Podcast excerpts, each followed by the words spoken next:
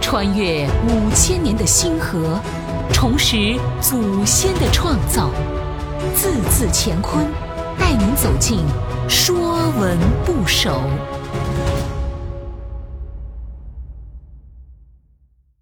说文不首》黑，黑白的黑。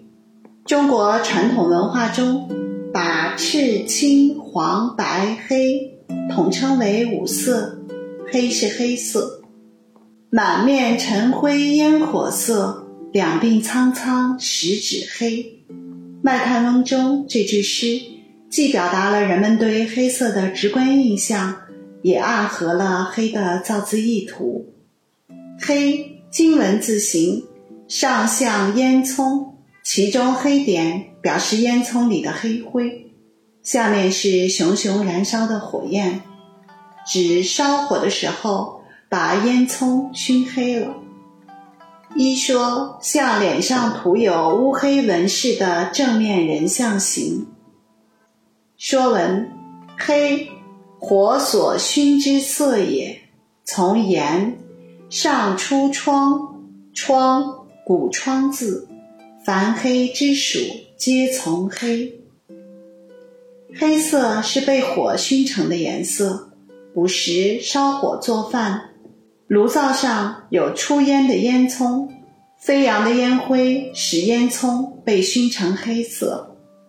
从言上出窗，窗古窗字，黑的小篆字形，上面是窗，下面为言。房云势力，窗为葱窗之古文，而葱古音葱，是烟所由出，故黑字从之。窗即窗，是灶台的烟囱。黑为黑色，赏书与共，掘土黑坟。黑色的土壤意味着肥沃。《诗经·背风》。北风，莫赤匪狐，莫黑匪乌。没有狐狸的毛红，也没有乌鸦的羽黑。唐代李贺《雁门太守行》：黑云压城城欲摧，甲光向月金鳞开。此外，还有黑发、黑眸、黑气等等。黑也指天色昏暗或夜晚，李清照声声慢，守着窗儿，独自怎生得黑？杜甫《茅屋为秋风所破歌》：俄顷风定云墨色，秋天漠漠向昏黑。五色中的黑与五行中的水和五方中的北方相配。在传统五行观念中，居于最高位的是黑色。黑色纳五色于一体，是五色的还原与复归。《史记·夏本纪》：“帝赐予玄龟，以告功于天下之。”玄龟即黑色的玉龟。帝舜为表彰大禹治水的功绩。赐其黑色的玉龟，将黑色的特定寓意与水之玄色联系在一起，故黑色在夏代备受崇尚。秦始皇灭了六国，建立秦朝，将自己的龙袍设为黑色，认为黑色是霸王之色，有一种统治的力量，象征着权力。汉以后，龙袍都是黄色。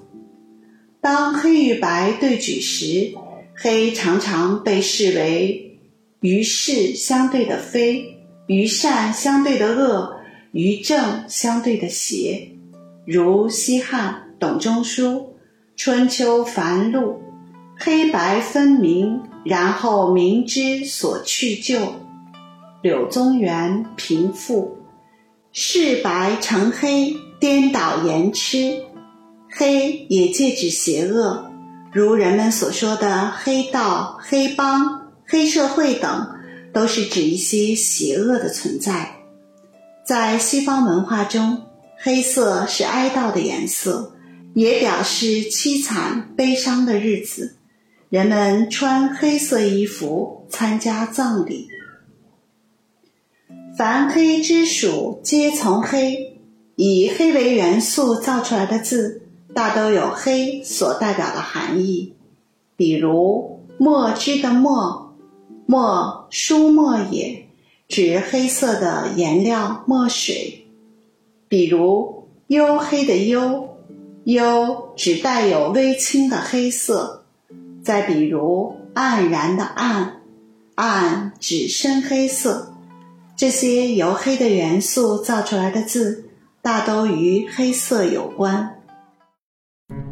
本栏目由字字乾坤出品，更多课程内容请关注公众号。